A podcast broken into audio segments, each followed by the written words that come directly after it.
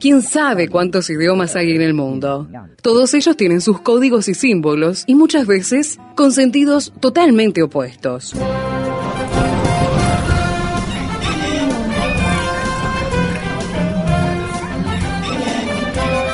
Jungla semántica.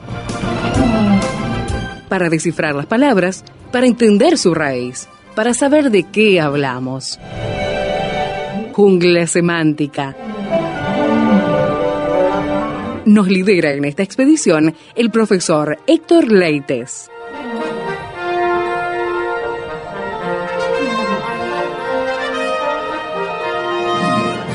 El encuentro anterior comenzamos con el profesor Héctor Leites la recorrida por la segunda carta del apóstol Pedro que tenía una particularidad en cuanto a su énfasis escatológico, al recordar a la presurosa enseñanza que quería enfatizar el apóstol, por eso la hacía, la hace tan especial para nosotros. Bienvenido Héctor, gracias por acompañarnos. ¿Qué tal Esteban? ¿Qué tal amigos? Y acá estamos nuevamente en imágenes verbales escritas en el libro, en el segundo libro de Pedro, aquí en Jungla Semántica. Esteban, habíamos comenzado con una introducción de segunda de Pedro, que era una introducción interesante porque habíamos dicho que se aceptó en el concilio de Cartago en el 376, porque como él utiliza términos que no había utilizado antes, es enfático, vuelve a ser este, eh, digamos, este, enérgico en sus palabras, entonces habían sospechado de que no era Pedro, pero Claro. sí, después se estudió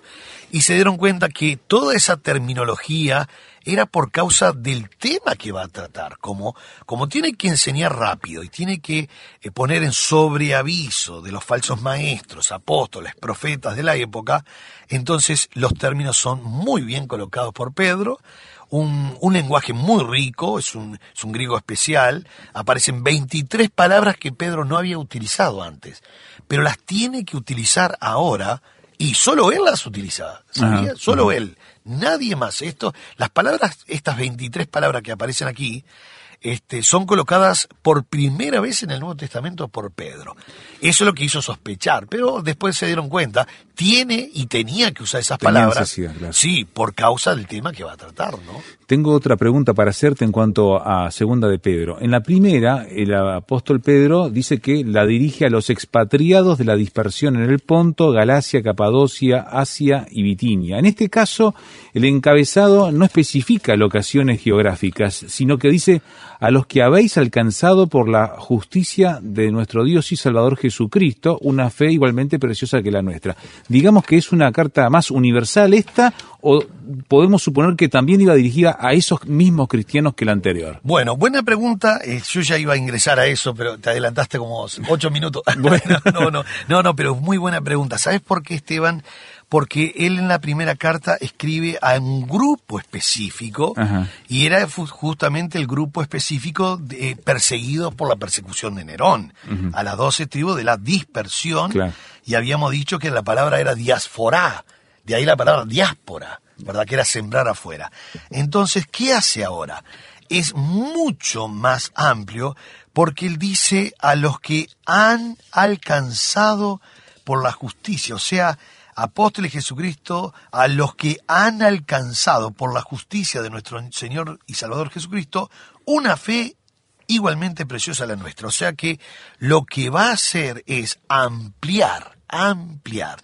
Realmente llama la atención porque lo que hace él es, al utilizar estos términos, él va a ampliar el asunto. Tanto, Esteban, tanto, Sí. tanto, porque lo que, se, lo que uno tiene que saber es que es a mayor número de lectores. ¿Por qué? Ah, bien, bien. Porque en la primera ep- epístola, como decíamos, está pensando en, este, solo en ese grupo, pero ahora está incluyendo todos los cristianos más aquellos que habían escuchado la primera vez. ¿Cómo lo sabemos? Por el capítulo 3. Mira el capítulo 3 lo que dice. 3.1. Amados, esta es la segunda carta que os escribo, y en ambas despierto con exhortación vuestro limpio entendimiento. O sea que sigue hablándoles al primer grupo también. Porque le está diciendo, señores, yo le estoy escribiendo a ustedes la segunda carta. Sí, sí. Quiere decir que hubo una primera carta a estos judíos dispersos, Entiendo. pero ahora hay una segunda carta. bien. Pero a su vez amplió, pero de una manera muy, pero muy bueno, porque lo que está haciendo es un, eh, escribe a mayor número de lectores. O sea, piensa incluir también específicamente a los mismos de la primera, como indica 3.1, ¿verdad? Pero está diciendo, señores, a todos, a los que han alcanzado o, o ya han recibido esa justicia de Dios. Entonces uno dice que solo los que estaban siendo perseguidos, no, hay otros que no estaban siendo perseguidos. Entonces, esta segunda carta Claro, por eso es muy claro. profunda, porque involucra todo lo, como dice 3.1, involucra a todos los primeros, por eso le dice, le estoy escribiendo una segunda carta a ustedes también. Pero ahora voy a sumar a todos los que han alcanzado. Ahí está la explicación.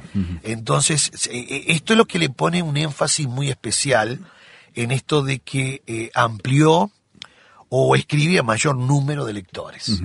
Los otros eran, eran lectores que estaban pasando por, por persecución, pero ahora se amplió de una manera muy especial. Es, habíamos dicho justamente que es una carta que trata de poner énfasis en el conocimiento de Jesucristo, el crecimiento de la gracia de Dios Sí, en los sí. corazones, la esperanza de la segunda venida. El propósito era fortalecer en la fe, darles una verdadera enseñanza doctrinal y, y para que ellos tengan las herramientas contra los falsos maestros que aparece en toda, pero en toda la carta aparece este, este tono, ¿no? Claro. Sí, eh, nosotros vemos que en 3.2 inclusive dice, para que tengáis memoria de las palabras que antes han sido dichas por los santos profetas y del mandamiento del Señor y Salvador dado por vuestros apóstoles. Y uno dice, pero ¿por qué tanto énfasis? ¿Por qué en 1.12 decía, por esto yo no dejaré de recordaros siempre estas cosas? Y uno dice, hay un, hay un énfasis desmedido tal vez. No, no, no, no, es que están realmente en la boca del lobo, están en la boca del lobo. Entonces, ¿qué, qué padre no quiere escribirle a un hijo, por favor, hijo, yo sé que vos sabes esto, yo sé que vos ha- has aprendido esto, pero por favor, están ahí para engañarte. Entonces, casi desesperadamente trata de poner énfasis, repetir y repetir. Y Por eso la urgencia con que escribe. la urgencia, la, la energía, eh, es, es, es, es un griego muy lindo, eh, es un lenguaje muy rico, muy rico, vuelvo a repetir, aparecen 23 palabras que ocurren solo una sola vez en el Nuevo Testamento. Y están en Pedro, aquí en y están en, en este capítulo. Muy lindo. Héctor, la vez pasada habías puesto especial énfasis en la palabra siervo. Nos habías hablado de los cuatro términos neotestamentarios que refieren a siervo y cuál era el que se está utilizando en este caso para identificar al apóstol Pedro. Exactamente, él se presenta como siervo y apóstol. Parece una contradicción, Sí. pero eh, la- la- lamentablemente hoy sería una contradicción de que alguien sea un siervo o alguien sea un gran apóstol. Es una Sí. Tal cual se usa hoy modernamente y Moderno, equivocadamente. Equivocadamente, exactamente. Ahora, Pedro utiliza estas palabras de una manera muy, pero muy especial. La palabra siervo es la palabra dulos. Hay cuatro palabras en el Nuevo Testamento que indican un esclavo. Estaba el paidagogos, que viene de paidión, que es niño, que era el esclavo que cuidaba al niño hasta la mayoría de edad. Se va a traducir en la Biblia como tutor o ayo, como aparece en Gálatas. La otra palabra es oiquetes, Sí. que es eh, siervo de una casa, porque viene de la palabra oikos, que es casa, ¿no? De ahí la palabra oikosnomía. Oikos es casa, nomos es ley. Por eso la economía o la mayordomía es la ley de la casa, porque Ah, oikos bien, bien. es casa. O sea, este oiquetes, Oiquetes. administraba también la gestión de la casa. no, no, no, no, no. o este, servía nada No, más? solo servía, Solo solo, servía. servía. Pero el que más utilizó este término fue Jesús, Ajá. porque él está siempre diciendo no podréis servir, no podéis servir a dos señores. Entiendo. Y ese servir es oiquetes. Tiene lógica. Jesús estaba diciendo, señores, si son ustedes esclavos de una familia, no pueden ser esclavos de, De otra, otra, familia. claro. Había incompatibilidad de intereses. Claro. Se tenía que ser esclavo de una sola, este, de un solo amo, ¿verdad? El que más utilizó oiquetes fue Jesús. Después está la palabra juperetes, que la usa mucho Pablo, que inclusive él se coloca como juperetes cuando dice ténganos en Primera de Corintios 4, 1 y 2, dice ténganos los hombres por servidores de Cristo. Esa palabra es juperetes. O sea que él era realmente un esclavo, bien esclavo, pero de Jesucristo, ¿no? Y la palabra que utiliza, eh, bueno, Pablo también utiliza dulos, ¿verdad? En, en Romanos 1.1, cuando Pablo se presenta, dice Pablo, siervo de Jesucristo, Sí, sí. y eso es dulos. Dulos. Y Pedro se presenta como dulos. Dulos nació, el concepto dulo nació en Deuteronomio 15, versículos 16 y 17, cuando el esclavo tenía la libertad a los siete años, entonces el amo lo despedía con mucho dinero, y si el amo decía, te amo a ti, amo tu casa y me va bien contigo, entonces el amo tomaba una lesna, eh, hora- horadaba la oreja sobre una puerta, y una vez que el amo tenía la oreja marcada, entonces ahora iba a ser esclavo de por vida. Eso era luego que había cumplido ese dulos el tiempo de servidumbre que estaba establecido por ley, ¿no? Por ley. Por ley era siete años. Al séptimo año, le, dice el texto, le despedirás este, liberalmente con todo lo que hayas prosperado en el lagar, en la era. Y si él decía, porque él podía, haber agarra- él podía agarrar ese dinero e irse a disfrutar una libertad. Claro. Pero él dice, yo le amo a usted, amo su casa y me va bien contigo. Entonces, eh, eh, eh, ese inciso, eso- esos tres este, puntos de la ley, el, el amo entonces eh, perforaba la oreja. Y sabes, Esteban, que la oreja es lo único que no cambia en el ser humano. Es interesante, no cambia la oreja. Por eso, en las credenciales cívicas, por lo menos en Uruguay, este, la foto es de perfil Siempre con la oreja a descubierta, al ¿verdad? descubierto, porque la oreja es lo único que no cambia. Y, y por ahí se puede tapar el agujerito, pero sigue estando la marca. allí. Entonces, este, era para recordarles que tenían la marca de haber decidido ser esclavos voluntarios. Pausa en la discusión de Segunda de Pedro, capítulo 1, con el pastor Héctor Leites y ya continuamos en la jungla semántica. ¿Quiere opinar? Póngase en contacto con nosotros al WhatsApp, signo de más 598 91 610 610.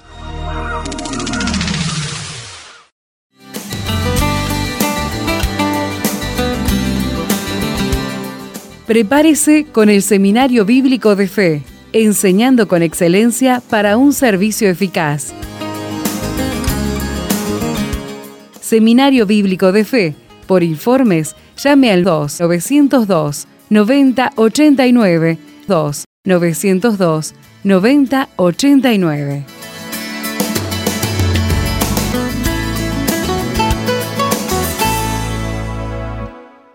Estamos con el pastor Héctor Leites mirando Segunda de Pedro, capítulo 1, y veíamos que hay dos títulos con los cuales el apóstol Pedro se presenta.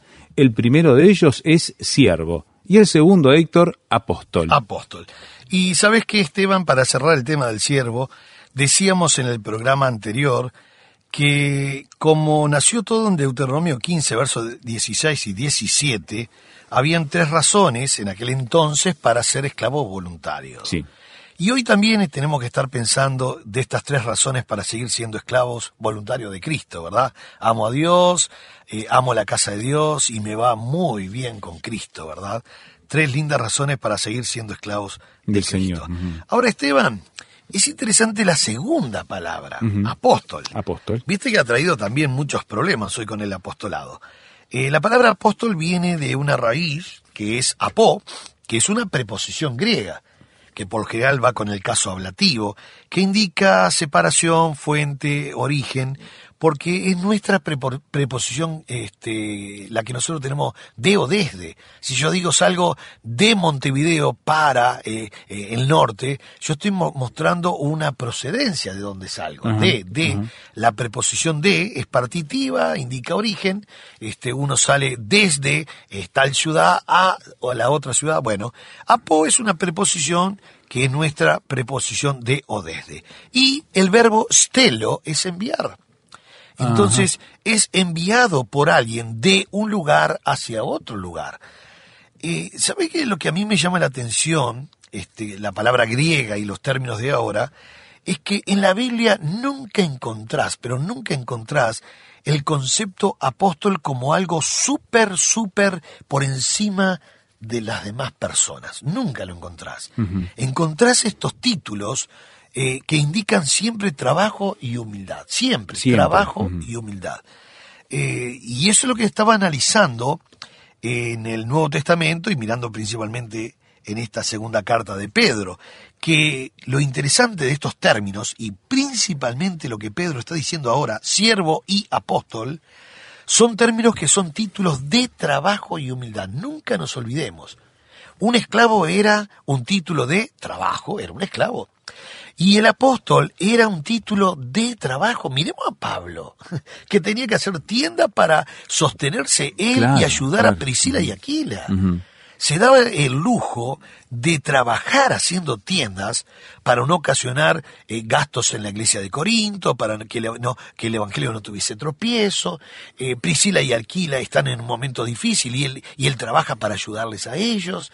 Entonces uno dice, pero entonces los apóstoles indicaban eh, digamos, la palabra apóstol indicaba un título de trabajo y humildad siempre. Siempre. Siempre, siempre, siempre. Inclusive podemos ver, en el caso de Pedro y todos los apóstoles de la Biblia, ese autosacrificio. Ellos se, se, colocaban y decían, ay de mí si no anunciar el Evangelio. No tenían que, que, decir, bueno, mire, este, usted va a tener que ir a tal lugar, a abrir una iglesia. No, no, no, no. Pablo dice, yo deseo ir a Roma. Yo deseo ir a Roma. Y, inclusive fue a Roma, no como él quería, no viajó en primera ni en VIP, porque viajó preso en un barco que se partió, pero fue a Roma e hizo la voluntad de Dios.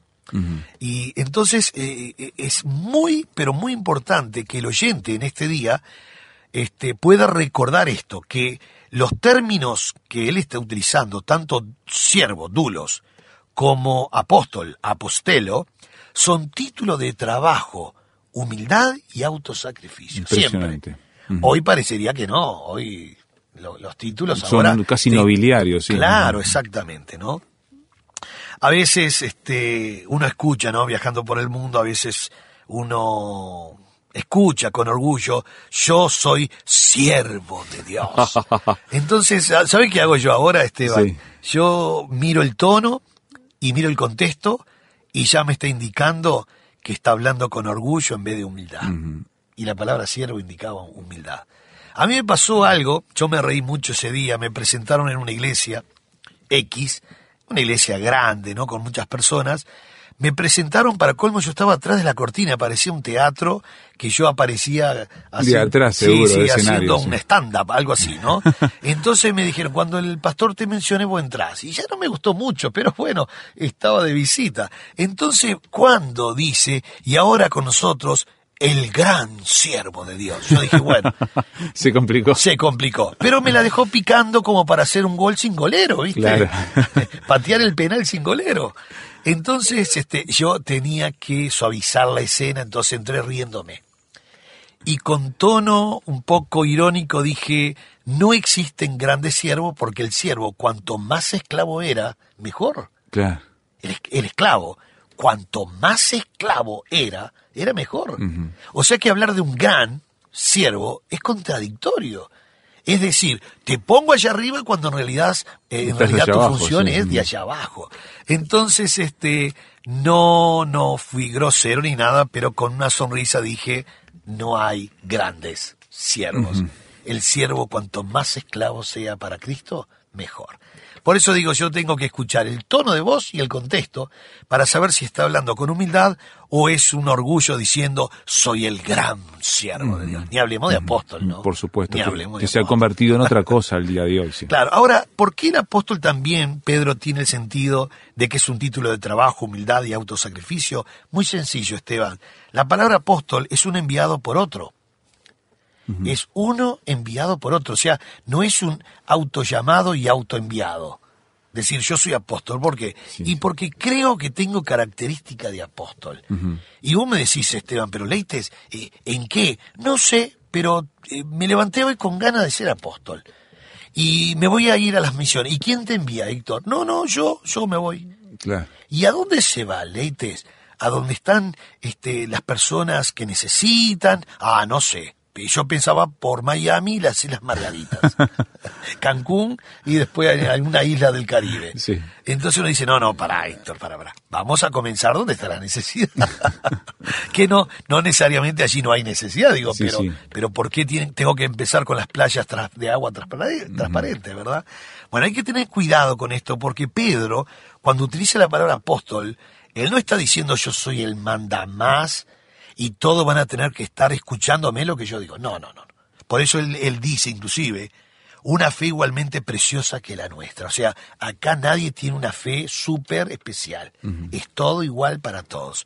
Por eso la palabra apóstol es, es la palabra es apó y stel, o sea, enviado uno por otro, de modo que el poder no es suyo, la característica que pueda tener es suya, pero, pero el poder quien lo manda, quien lo envía, eh, quien le está ordenando, es otra persona. Y en este caso, este, los apóstoles de la Biblia eran enviados por Dios. Pablo dijo escribiendo a los Gálatas, yo no soy, yo soy apóstol no de hombre ni por hombre. O sea, nadie lo formó, ni nadie le oró diciendo usted es apóstol ahora sino por Jesucristo. Por Jesucristo. Por Jesucristo. Y en este caso porque él había convivido, vivido con Cristo. Bueno, reunía, reunía las cuatro condiciones para ser apóstol de la época, de las cuales dos eran, eran imprescindibles, que era haber visto a Cristo resucitado, Pablo lo vio cuando fue a Damasco, vivo, resucitado, y la otra era haber estado tres años con Cristo, comiendo, entrando y saliendo. A Pablo le faltaba eso. Por eso se, en Gálatas 1 dice que él tiene que ir, así lo dice bien clarito el texto, Gálatas capítulo 1, estuvo internado tres años en el desierto de Arabia con Cristo. Lo mismo que estuvieron nosotros. Lo mismo porque tiene que reunir los tres años que los demás habían estado. Por eso él dice, soy como un abortivo. Y la palabra abortivo es ectromati, en griego, que quiere decir nacer fuera del tiempo señalado. Él, él iba a Damasco, a matar y a perseguir cristianos y se encontró con Cristo. Entonces él tiene que reunir eh, la condición de estar en esa gran escuela con Cristo tres años. La estuvo, lo dice Gálatas. Eso en el caso de Pablo. En el caso de Pedro, físicamente, mientras Jesús estuvo recorriendo, él anduvo con él. Sí, sí, sí. Pedro no tiene que internarse en ningún, ningún desierto, eh, ya estuvo internado. Así que, querido amigo, qué lindo esto de la palabra apóstol enviado eh, de modo que el poder no era de él, el, dueño no era él, sino que era eh, del otro, el que lo enviaba.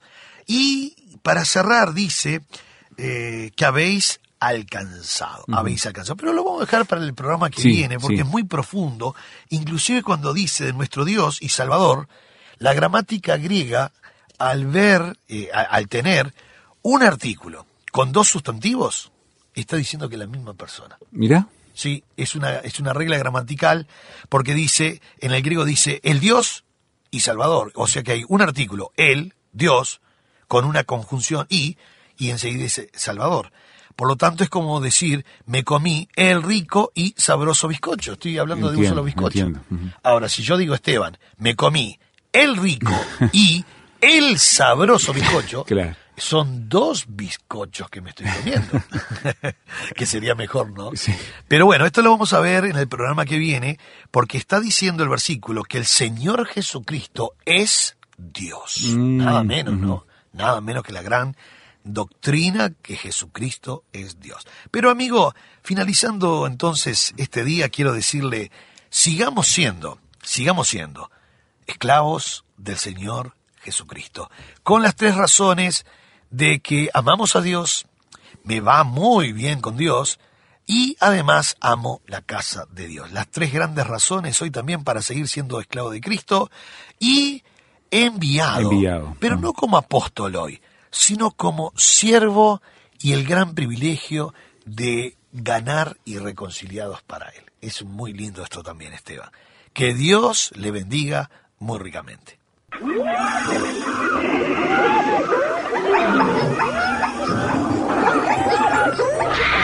Hoy termina esta etapa de la expedición, pero lo esperamos en el próximo programa para adentrarnos en la jungla semántica. Jungla Semántica es una producción del Seminario Bíblico de Fe y Radio Transmundial. Jungla Semántica.